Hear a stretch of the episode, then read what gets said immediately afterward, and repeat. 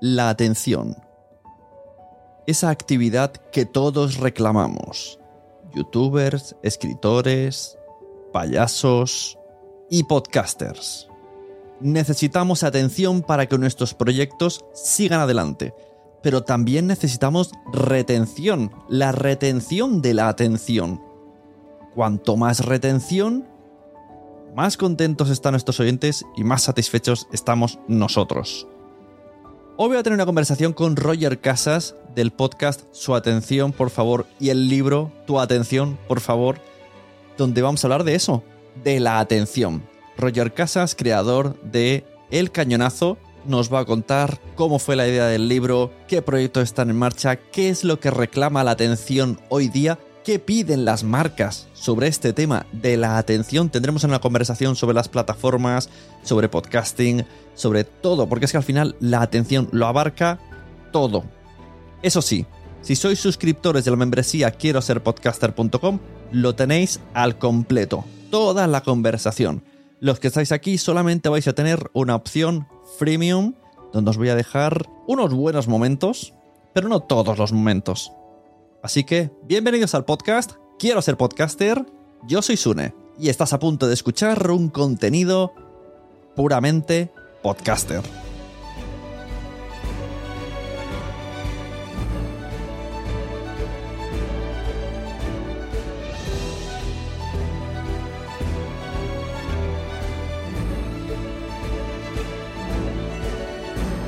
Roger Casas de su atención, por favor, o tu atención, por favor, según si es el libro o es el podcast. Bienvenido. Es una confusión, una confusión terrible en la que nos hemos metido porque ahora ya tenemos, o sea, el Google Drive me está echando humo, ¿no? Eh, porque tenemos unas carpetas de su atención, por favor, el podcast, y luego tenemos otras de tu atención, por favor, el libro. Y bueno, espero que, bueno, la mata seguirá dando, o sea, que a ver cómo le ponemos a la siguiente parte, ¿no? Sí, sí, bueno, eh, felicidades por el libro, me lo estoy leyendo, me lo compré en digital y yo que también en la lectura soy muy disperso, o sea, ahí me sentí muy identificado porque quizá en la vida no, pero cuando tengo que tener un libro, digamos que cualquier excusa me vale para soltarlo. y, y no me está pasando, o sea, a lo mejor como has escrito disperso, me está sirviendo. Pues me da, me da mucho gusto y sí, sobre todo como que al principio hago mucho énfasis en eso de, oye, no te me distraigas, no te me vayas, probablemente ahora te fuiste, pero regresa un poco, o sea, traté de jugar con eso en la, en la escritura y, este, y bueno, y si ya luego ya en los, en los siguientes capítulos, en los siguientes párrafos eh, sigue funcionando, pues nada, qué gustazo. Me da claro, me pasó una cosa muy graciosa que te dije, ya te lo contaré. Pues empecé el libro y al principio insistes mucho en eso, ¿no? Ahora seguro que estás con el libro, pero tienes el móvil cerca, notificaciones, tal cual. Y yo, yo me puse en la mejor habitación que tengo, me tumbé en un sofá que tengo, voy a leer y cuando estoy ya súper concentrado y leo esa frase de ahora seguro que algo te distrae, pican al timbre, empieza a venir mi mujer, mi hijo me pide y digo, mira, es que es que la vida, esto es la vida. Sí. No, y leer, leer con hijos y si son pequeños es un acto heroico, totalmente. Totalmente. Bueno, eh, aquí vamos a hablar un poco de, la atención, sobre todo en el mundo del audio, pero vamos a, hablar sobre todo toda tu carrera. Podemos hacerla de manera mm, cronológica al revés, de ahora hacia el pasado, hasta que nos dé tiempo, hasta que seas un bebé. Vaya. son, unos, cuantos años ya, ¿eh? Claro, y siempre con la excusa de la atención, que me gusta mucho esto de, la economía de la atención de la que hablas. En tu podcast, bueno, explicas en tu libro y en un episodio del podcast que hiciste como, bueno, como un transmedia. Las dos cosas, una cosa era la otra, la otra la una y al final era un todo. Sí, yo cuando, cuando doy con el tema de la economía de la atención, que viene de una reflexión previa de, lo que hacemos en la empresa, de lo que hacemos en el, cañonazo, que es a final de cuentas eh, tratar de ayudarle a, todo tipo de, empresas, instituciones, marcas y canales y medios de comunicación a captar la atención de la gente de alguna forma u, de otra, ¿no?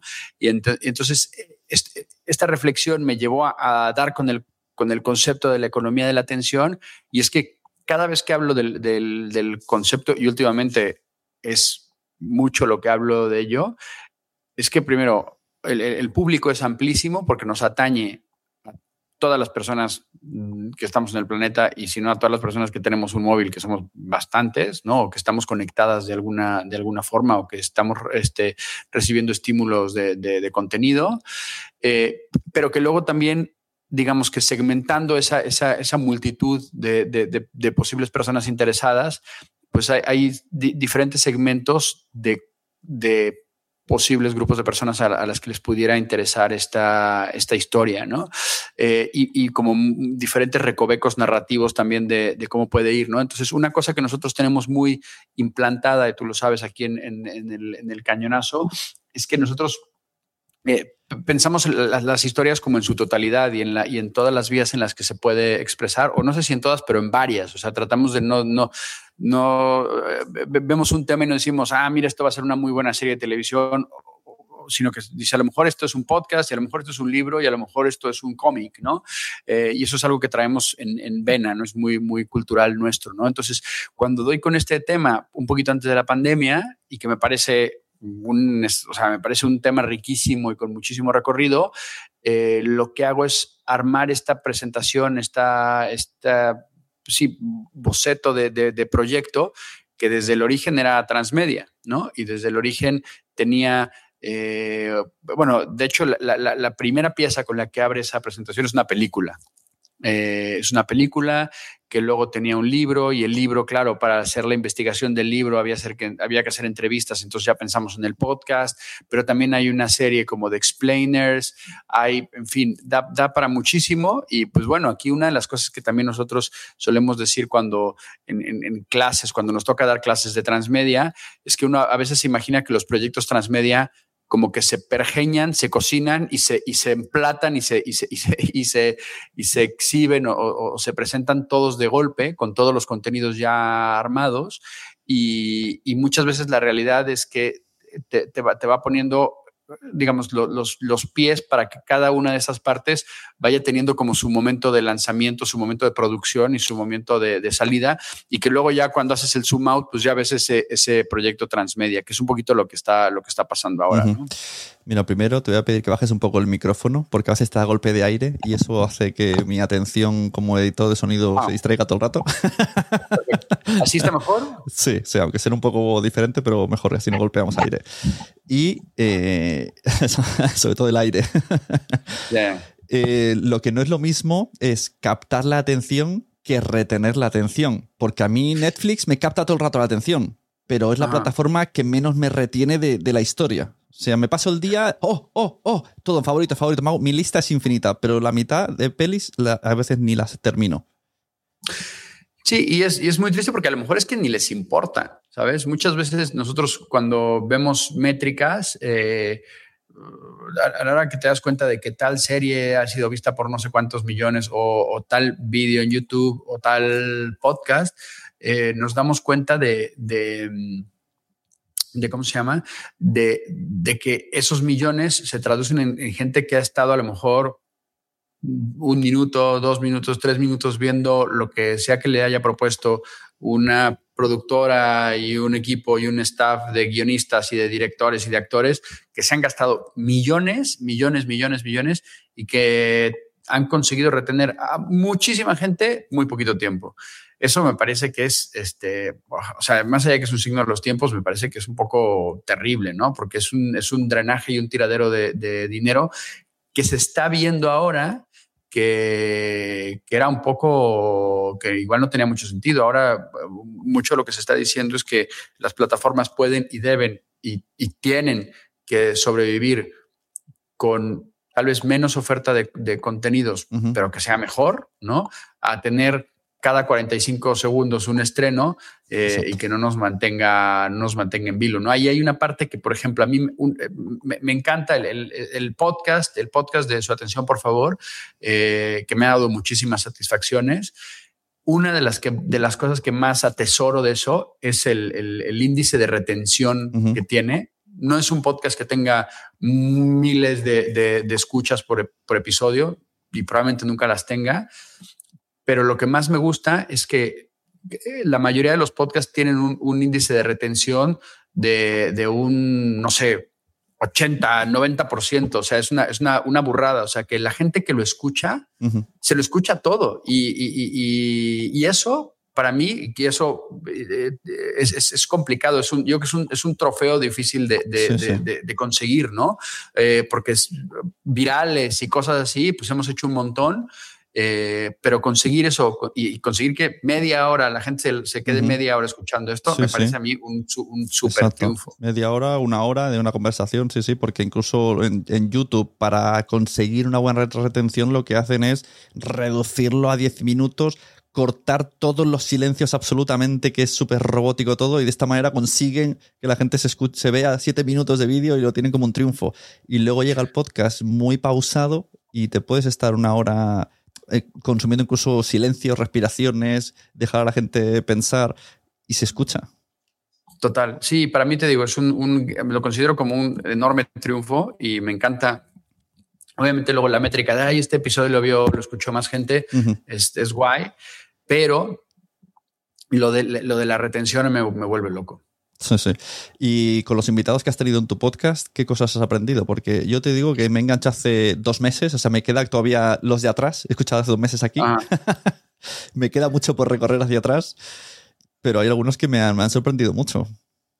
Pues la verdad es que ha, ha, ha, sido otro regalo, es un lujo total, ¿no? El poder eh, sentarme a hablar con, con, todo tipo de personas, porque la verdad es que hay todo tipo de personas. O sea, tengo desde chefs estrella Michelin como el chef Aduris, con quien tuve el gusto de hablar, y además de hablar en su, en su propio restaurante, eh, que tiene esta cosa de, ¿no? Eh, que es una cosa que al mismo tiempo los, los, chefs necesitan, pero que al mismo tiempo les da repelús, que es los comensales que llevamos nuestros móviles ahí a, a, yeah. al, al, restaurante, ¿no? Porque ellos en cierta forma dicen, oye, esto es un despliegue y es, quiero tener tus sentidos y quiero claro. tener todo esto aquí, eh, toda tu atención completa en esta propuesta gastronómica que te voy a hacer, pero pues llegamos y decimos, oye, esto está muy bonito, vamos a tomar una foto y vamos a subirla a Instagram este, y probablemente mientras tanto se te esté enfriando el, el, el platillo uh -huh. que está perfectamente servido y desplegado en tu mesa, ¿no? Pero igual he hablado con, este, no sé, eh, me encantó la entrevista con Lucía Zúñiga, una chica que en, en, su momento tenía, yo que 13 años y que escribió una novela eh, durante la pandemia y que consiguió sin agente ni nada de eso, escribiéndole a, a, a agentes literarios y a, a editoriales, que le publicaran su primera novela y que ha sido un exitazo y ya va por la, bueno, está ya, ya, ya, ya tiene toda una, una saga de, de aventuras de, de, niñas este, de, del cole, en fin, eh, no sé, Daniel, eh, Daniel Linerariti que, que decía, hablaba de desconectar y esto me pareció una, es una de las frases que más, este, que más recuerdo del podcast y que dice, claro, todos decimos ahora, me voy de vacaciones y voy a desconectar, ¿no? Pero lo cierto, dice, él, él, es eh, navarro y es muy, muy este, dado a la, a, la, a montaña, ¿no? Le gusta caminar y así es montañista. Dice, claro, todos decimos que vamos a desconectar y que nos vamos al monte y no sé qué, pero claro, tú te vas a hacer un, una ruta y, o subirte una montaña y llevarte el móvil es muchísimo más importante que llevar crampón cómo me gusta dejaros a medias a los que no estáis pagando la suscripción. Tranquilos que todavía vuelve Roger Casas, pero esta vez damos un salto temporal para hablar del cañonazo y de sus proyectos y de cómo trabajan. Pero la conversación sobre la atención se corta aquí. Si queréis más, en la membresía quiero ser podcaster.com en el punto en el que estamos, estamos en un punto muy interesante porque eh, se están dando diferentes coyunturas a nivel mercado que, que, como que en cierta forma eran cosas que igual no esperábamos que se dieran de esta forma, pero que se están dando, ¿no? Eh, una de ellas, por ejemplo, es esta contracción de, de, los presupuestos de las plataformas. Eh, y entonces, eso lo que, yo hablo aquí tanto de las de video o sea, las grandes plataformas de streaming como las de, las de audio, ¿no? Cosa que el, quienes estamos en el mundo del podcast lo estamos este, viviendo día con día.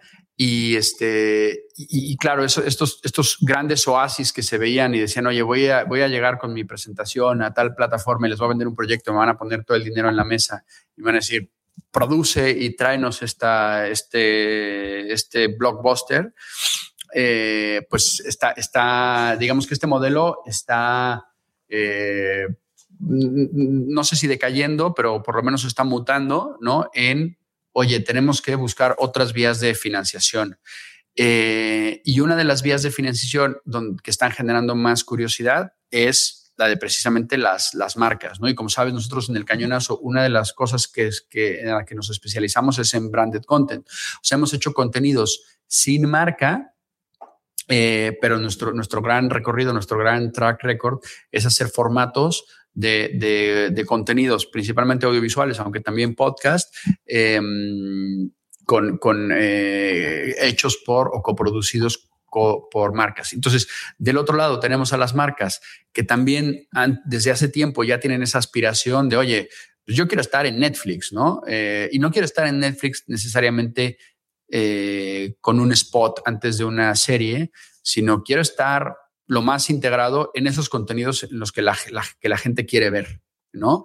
Eh, entonces, esta aspiración eh, digamos, alineada con esta necesidad que tienen las plataformas de encontrar nuevos socios y nuevas vías de, de financiación para sus productos, hacen que se presente una temporada muy interesante para, eh, para generar, para producir, para vender eh, proyectos de, de, branded content. Entonces estamos en eso, estamos con la cocina a tope, con varios proyectos que están a punto de, de uh, te, voy a interrumpir aquí porque esto de, de, Yo creo que las apuestas, por ejemplo, Spotify, creo que está cambiando la forma de hacer apuestas con sus podcasts. Ya no tiene el modelo Podimo de te doy dinero por episodio, y me baso en que de forma semanal se ha salido, entiende tu mente, se ha salido porque ahora, y por otras cosas que, que, que sé, eh, va por CPM. Entonces, claro, mmm, ya no sale tan a cuenta a todo el mundo estar ahí, porque si te tienes que llegar a tantos millones de oyentes para que salga rentable, pues a lo mejor es más fácil hacerte un Patreon. Sí, probablemente, y, bueno, ya por, por, lo que entendemos no están este, pagando por, la exclusividad de tener esos contenidos en sus, en sus plataformas, no les ha salido de renta y hacia donde se están dirigiendo es a eh, poner el foco en programas, en contenidos que puedan convertirse en eventos físicos. Eh, que hay, bueno, hay miles, miles de ejemplos de, de, de podcasts que les ha, ha, ha, sido como muy, muy exitoso este, este modelo. Entonces, probablemente el podcast de plataforma se pueda convertir en un, en un podcast evento o en un podcast que derive en, en evento y que congregue gente que uh -huh. congrega atenciones, ya no en una plataforma eh, digital, sino en un lugar físico. Y bueno, pues es una mutación interesante a ver qué, a ver qué, sí, es, lo sí. que, qué nosotros, es, lo que, pasa. Nosotros ¿no? aquí desde podcast tuvimos conversaciones con Teatro Balañá y, y, su idea era esa, de, de, que, de que llenar toda Barcelona de podcast en directo. Ese es su, su objetivo. Que, que, que, me parece que volvemos otra vez a una, a una burbuja. Sí, es probable que a lo mejor digas, oye, lo que, lo que hay que hacer es un festival que en lugar de que sea el Primavera Sound, sea el Podcast yeah. Sound, ¿no? Y entonces tienes a miles de podcasts este, o podcasters haciendo sus directos, que me parece que sería maravilloso, pero no sé si eso solamente cubra una parte del, ex, del espectro creativo y narrativo que tienen lo, los podcasts y que hay muchos otros podcasts que no están pensados para, yeah. para, para ocurrir no, no. de esa forma y que, y que no sé si nos los estamos perdiendo, nos los vayamos a, a, perder o cómo le vamos a hacer para eso, ¿no? Yo creo que ahí también la, la, la solución hasta cierto, puede, hasta cierto punto pueden ser las marcas, eh, pero pues claramente hay determinado tipo de, de, de podcast que, no, que una marca no podría entrar, ¿no? O sea, por ejemplo, hablando nosotros de, de, de, ejemplos propios, pues a lo mejor Gale el Triángulo, ni, no hay ninguna marca que pudiera uh -huh. eh, ni siquiera acercarse a un, a un contenido de, de ese tipo, ¿no? Y, y, por hablar de investigaciones, no sé, a mí de mis podcasts favoritos que siempre menciono, no sé, Paradise de la BBC, pues no, no tampoco, ¿no?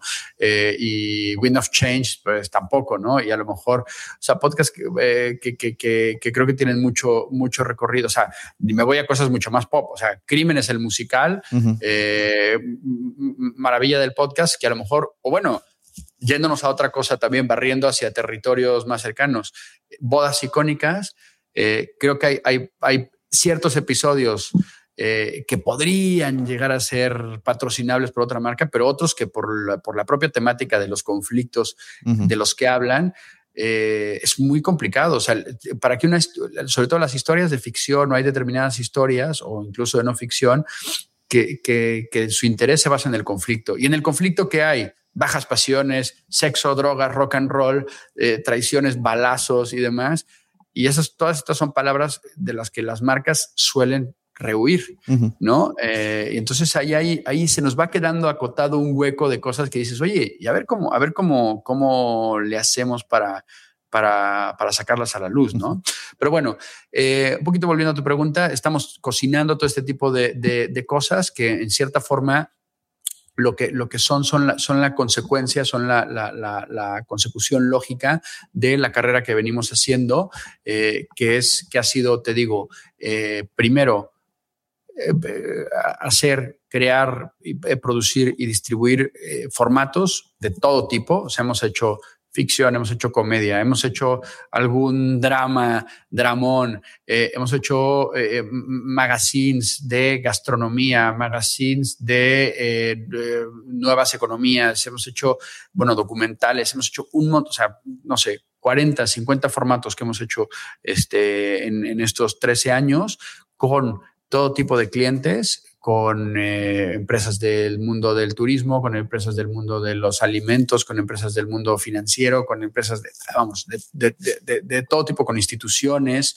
Eh, hemos hecho, mira, ahora este, el próximo entrevistado de, su atención, por favor, que probablemente cuando este episodio se eh, publique, ya estará este, este episodio con eh, Mauro Fuentes, eh, que actualmente es dirección, director de, de, la, de, la, transformación de la comunicación digital en CaixaBank, espero haberlo dicho bien, que cuenta una historia que hicimos hace 10 años, que fue una serie de comedia que se llamaba Erasmus con mi familia, que le hicimos para la Comisión Europea, para hablar de los, de, los programas de becas y de intercambio eh, a, nivel, a nivel europeo y era una comedia de screwball con dos familias de una española, una familia española y una familia eh, inglesa que se iban a vivir a París, este, padre y madre, hijos, este, y bueno, y todos este, acaban teniendo romances y que, que veres con cada uno de ellos. En fin, muchísimo, muchísimos formatos, ¿no? Entonces esto nos ha abierto un espectro muy interesante en el que nosotros tenemos conversación, como te decía, con las marcas, que son nuestros interlocutores habituales, marcas, agencias y, agencias de comunicación, agencias creativas, agencias de, medios. Eh, y, luego, por otra parte, también eh, la llegada y los contenidos que hemos hecho sin marcas para plataformas tanto de, tanto de vídeo como de, audio, ¿no? Entonces ha sido un recorrido de 13 años que ahora se está, digamos, está, está conjugándose en esto y, la verdad es que sí, sí, son, es mucho frente abierto, pero, pero pues en cierta forma creo que, creo que una empresa de, de, comunicación eh, o, o, de, que esté en el mundo de la comunicación, que esté en el mundo de la atención, no digo que esté obligada a ser así, pero, pero es, es un poco como, como, como funcionamos, ¿no? Y como, como funcionamos como consumidores, ¿no? Eh, que no solamente estamos pidiendo quiero ver películas, películas, películas, o podcast, podcast, podcast, sino que dependiendo de la historia, pues una historia tiene más sentido como podcast, otra tendrá más sentido como película y pues así seguimos, ¿no? Claro. Y antes de el cañonazo, ¿qué hacías? ¿A qué te dedicabas? ¿Y por qué un día decides que hay que hacer el cañonazo? Bueno, pues yo, el, eh, a ver, toda mi vida, desde que, bueno, cuando era adolescente tuve otros trabajos como repartidor de pollos en, mi barrio, ahí en la Ciudad de México. Me iba en mi bicicleta con uno de mis mejores amigos, íbamos a una pollería, literalmente, y este, nos cargábamos la mochila y teníamos las direcciones y a partir de ahí es, este, íbamos haciendo el reparto de los pollos. Eh, saludos a Gustavo. y este, pero aparte, o sea, mis trabajos ya serios, formales y, este, pues siempre han tenido que ver con los contenidos digitales. O sea, yo trabajé en una .com de la primera burbuja, el primer portal deportivo que hubo en, en, en español alrededor del mundo, que fue una empresa mexicana que luego se expandió a España, Argentina, a Estados Unidos, a Brasil, en fin. Se llamó sportsya.com, que estuve ahí trabajando en, marketing, aprendí un montonal. De ahí estuve, me fui al cine, o sea, de ahí, bueno, me tocó la implosión de la primera burbuja de del, Internet de, a nivel global, y entonces me fui a algo más a salvo que era el mundo del cine, eh, donde estuve en Columbia TriStar trabajando en la distribución de, eh, y en las relaciones públicas de los, de los eh, home entertainment, o sea, de, DVDs en aquel entonces. luego me vine a España, me hice un máster y después del máster, después de mucho vagar y después de mucho hacer, hacer el artista y vivir la vida bohemia madrileña, que fue una experiencia absolutamente maravillosa, acabé trabajando en la que fue la primera web TV que se hizo en español en todo el mundo, la primera que se hizo en Europa y la segunda, el segundo videoblog que hubo a nivel mundial después de una empresa que se llamó Rocket Boom en Nueva York. Y nosotros aquí eh, montamos una cosa que se llamó Mobus TV, así Mobus, M-O-B-U-Z-Z.tv si pueden googlearla por ahí, la verdad es que hay, hay verdaderas joyas. Y fue esto en, en 2004, 2005, en los albores de la web 2.0. Y ahí estuve cuatro años trabajando. Fue una súper experiencia porque aprendí mucho de cómo hacer contenidos digitales. Ahí en esa empresa fui eh, productor, fui, fui guionista, me puse enfrente de la cámara, fui comercial, fui de todo, ¿no? Eh, y afortunadamente salí de la empresa como unos seis meses antes de que, de que implosionara y que se, que, que, se declarara en, bancarrota y además fue una cosa muy sonada porque se hizo el primer caso de crowdfunding en España antes de que el crowdfunding se llamara crowdfunding. Fue una, una debacle muy, muy sonora y este, pero me fui con todos los aprendizajes necesarios para... Eh, para destilarlos y, montar una otra cosa que con los mismos conocimientos adquiridos ahí y los que ya traía de experiencias previas, eh, poder pensar en, digamos, en, dar ese servicio, de dar estos conocimientos de cómo hacer contenidos digitales para terceros, ¿no? Y eso es, eso es un poquito lo que, lo que, lo que esbozaba aquel, aquellos primeros planes de negocio del cañonazo que hice entre, entre 2008 y 2009 y la acabé fundando en, 2010.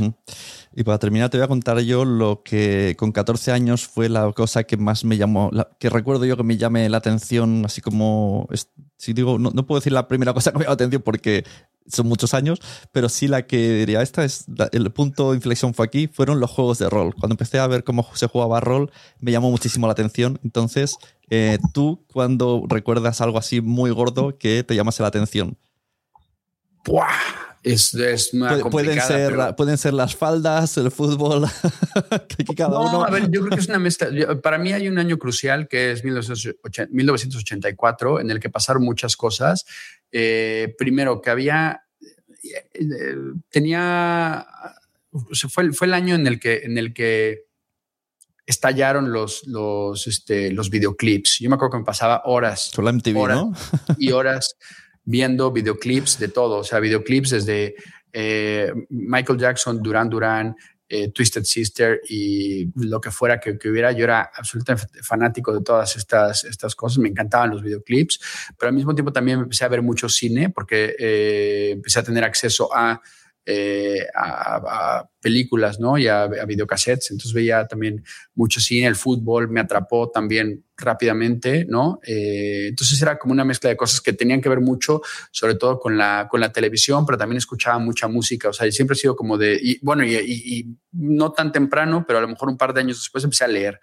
Eh, siempre, siempre, me ha gustado eso y luego también sí empecé a hacer, me acuerdo de haber empezado a, a, a hacer tareas, o sea, entregar, entregar los deberes en, en, en, videocassette, ¿no? O sea, nos juntamos con un grupo de amigos y decían, oye, tienen que hacer algo creativo para la clase de, no sé, de ciencias. Pues nos poníamos ahí, hacíamos el, el moñas ahí y, nos grabábamos y hacíamos parodias de programas de televisión, en fin.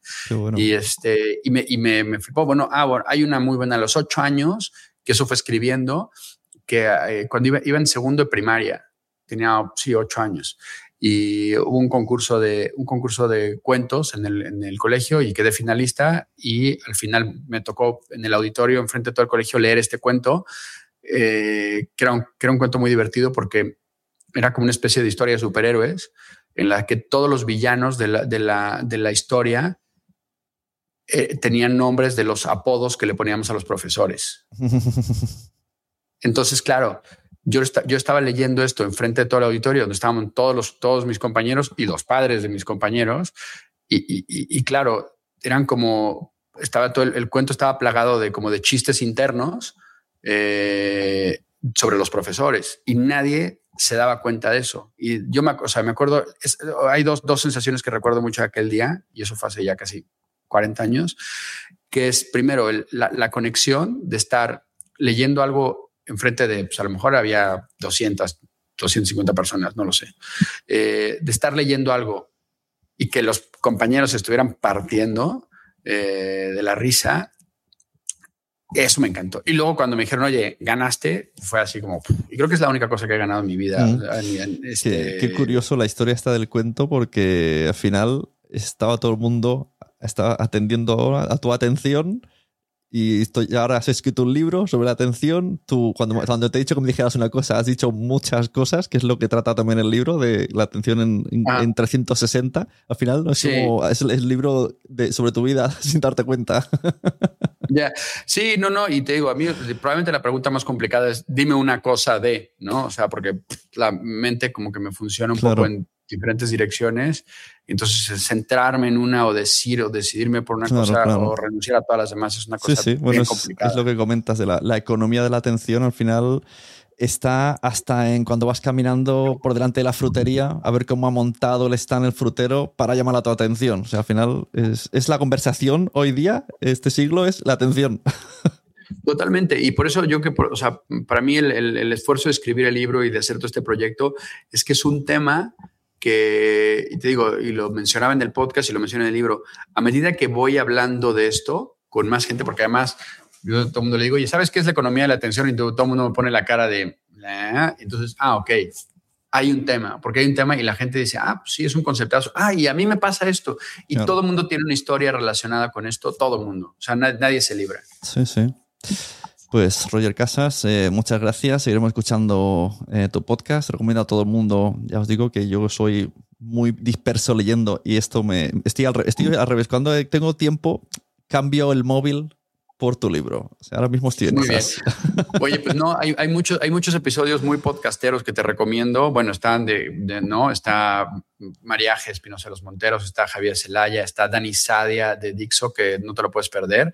Eh, en fin, hay, hay, bueno, Diego Barrazas también, podcaster mexicano, también con déficit, con, eh, ¿cómo se llama? Eh, TDAH, trastorno de déficit de atención. Isabel, ¿no? También está Isabel Cadenas. Está, está Chabela, ya más, recientemente, Pilas Ayans, o sea, del mundo del podcast, por, por obvias razones, este, le he dedicado varios, varios episodios, Jorge Carrión, eh, en fin, hay, hay, hay buena lista eh, y te digo, de todo el mundo le he aprendido, pero un montonal. A mí el de la, una de las de, de, de Jordi Carrión me encanta una cosa que, que, él menciona y que es que somos las personas somos, no, dejamos de ser serialidades, ¿no? Entonces somos una serie de contenidos que, se van, eh, o nos manifestamos así, ¿no? De, contenidos que vamos desperdigando por ahí y que luego las conexiones son ahora, ¿no? O sea, ahora, este, aunque ya había sucedido con anterioridad, eh, la serie Sune se ha, se ha, cruzado, hemos hecho un crossover con la serie Roger, ¿no? Eh, y espero que no sea la última vez que suceda. Pues muchas gracias por tu atención, por la atención de todo el mundo, por la atención de toda la gente que escucha todos los podcasts y nos, nos vemos en, por todos lados y que al final nos veremos por todos lados. Espero que sí. Ha sido un gran placer y un saludo a todos tus escuchas. Bueno, hasta luego. Adiós. Hasta luego. ¿Te ha gustado este episodio? Pues vuelve al siguiente a por más. Y si te has quedado con muchas ganas, entra en nuestro premium. Quiero ser podcaster.com barra premium. Ahí tienes un montón de episodios más, además sin cortes y muchísimas cosas más extras.